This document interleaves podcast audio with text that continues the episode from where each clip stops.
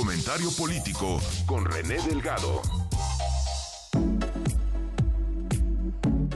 Son las 9 con 19. Vamos con René Delgado y su comentario político. Eh, René, de entrada, muchas gracias por eh, este cambio de, horario que eh, hemos tenido respecto de tu sección para poder realizar la entrevista que hicimos. Muchas gracias. No, al revés, Pascal, pues estás en lo que debes de estar, que es la información, y a veces la información dicta incluso el horario, ¿no? Entonces, Pascal, yo en vez de referirme a un asunto tan grave como el que acabas, tan grave y tan lastimoso y tan inhumano como el que acabas de referir, me quería concentrar en el plano interno y en particular en lo que sin duda fue la nota política del día de ayer, como fue el pronunciamiento de Marcelo Ebrard en torno a su permanencia dentro de Morena, el partido que que postula la virtual candidatura presidencial de Claudia Sheinbaum. Y aunque muchos ya respiran tranquilos, Pascal, lo cierto es que mientras no se conozca a carta cabal el entendimiento que se dio entre Sheinbaum y Ebrard, es difícil concluir que el desentendimiento entre ellos quedó ya superado.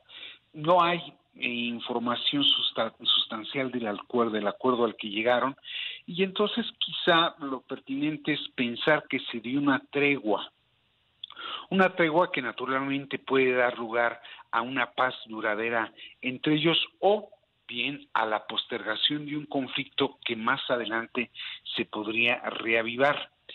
De hecho, Pascal, desde el domingo se intuía o bien un repliegue por parte de Marcelo o bien un arreglo entre Marcelo y Claudia por cuanto que su, el equipo de Marcelo anunció que no registraría su precandidatura presidencial en Movimiento Ciudadano, que era pues la última opción que le quedaba si pensaba participar por fuera eh, de, Morena.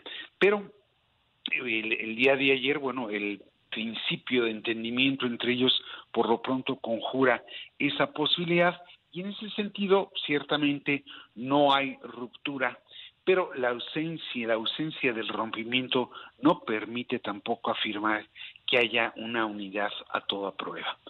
La postura de la Comisión de Honor y Justicia de Morena, el órgano eh, obligado y encargado de atender la impugnación que al proceso interno de la selección del abanderado de Morena hizo Marcelo Ebrard, es un documento bastante eh, equívoco, Pascal. No es, aunque se quiera presentar como tal, no es una resolución porque no toma decisiones, promete que va a indagar. Es muy, es muy esquivo, ¿no? En, muchos sentidos. Así es, así es. Y una resolución es contundente, una resolución es una sentencia, Pascal. Y acá lo que dice es que no pueden soslayarse las irregularidades, prometen que habrá sanciones. Bueno, pero eso no es una resolución. Ahí estamos de acuerdo, ¿no? Absolutamente. Es, ¿Sí? me parece a mí, digamos, si debe interpretarlo, pues parece como el resultado de una negociación para que Ebrard se mantenga en el partido. Así es, así es. Pero así como promete eso, Pascal, también niega que la dimensión de esas irregularidades invaliden la elección de Claudio Sheinbaum como virtual candidata presidencial. Y por el lado de, de Marcelo Orar, este se muestra satisfecho de la postura de la comisión porque a su parecer le concede la razón al reconocer las anomalías, pero al mismo tiempo él ya desiste del reclamo de que se reponga la encuesta que finalmente dio como ganadora del concurso interno a Claudia Sheinbaum. Creo que, como dicen los abogados, Pascal, eh, tanto Marcelo como Claudia llegaron a un mal arreglo, pero evitaron un buen pleito. Y bueno, tú sabes que un mal arreglo, si no se pule eh, más adelante, puede mostrar los filos o las rebabas que más adelante rasguen ese principio de entendimiento o peor aún lo rompan eh, con un costo político quizás aún más elevado. Y en ese punto será interesante saber quién eh, será el interlocutor de Sheinbaum ante Marcelo Ebrard, porque en lo dicho por el ex canciller queda descalificado el dirigente de Morena, Mario Delgado, como, como tal y como un posible puente entre ellos. Entonces, bueno, creo que nos faltan cosas por ver. Sí, es el malo de la película, de acuerdo con Ebrard, ¿no? Mario, eh, Mario, eh, Delgado. Bueno, y alguien tiene que, resultar responsable. Ahora, lo cierto, Pascal, es que cada uno, como en los choques, cada uno se va con su propio golpe. Esto es, Claudia sale con un raspón y una abolladura en su legitimidad, toda vez que ella o su equipo o sus simpatizantes habrían incurrido en trampas, a la vez que la pretensión y posibilidad de Marcelo de verse eventualmente con la banda tricolor terciada al pecho queda como un anhelo frustrado por lo que toca al 24. Oye, y material para el primer debate, ¿no? Entre candidatos presidenciales. Ahí está la confesión eh, de que, pues, en, por lo menos en el proceso interno hubo irregularidades.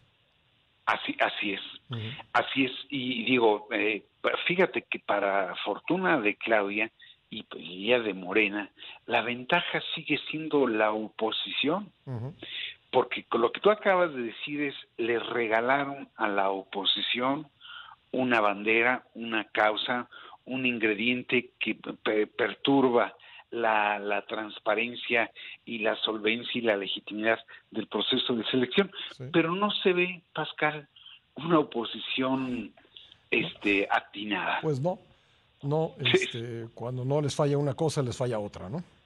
Así es, esperemos que no les falle la, la candidata, pero sí se ve que no logran consolidar ni a la candidatura ni al propio frente, ¿no? Pero ahora, eh, dime una cosa, eh, que tenemos ya muy poco tiempo, pero, pero como que faltarían los sancionados, ¿no?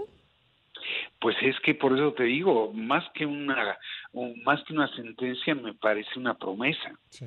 Entonces, digo, me falta ver las sanciones y me falta ver sobre todo a los sancionados, ¿no? Pues Porque en esto, ¿cómo quedan los gobernadores que de inmediato salieron a, a firmar desplegados sobre la pureza eh, del proceso interno. Si eran ellos parte de los que lo habrían desbalanceado el concurso. Pues sí, dicen que no son iguales, ¿no? que no hacen las mismas cosas, pero este documento que por cierto lo compartió hace unos minutos Ebrard en su cuenta de X, eh, pues es el reconocimiento de que hubo irregularidades, ¿no? Más allá de que se diga que no tuvieron, no incidieron en el resultado final, pero pues ahí está la, la confesión de quienes decían que no eran iguales haciendo cosas iguales a las que se hacían antes. Pues querido René, vamos a ver qué, en qué deriva esta, esta historia. Ah, vamos a ver qué sigue, Pascal. Yo te mando un abrazo. Otro para ti, gracias. Gracias. Ahí está René Delgado, martes y jueves en este programa.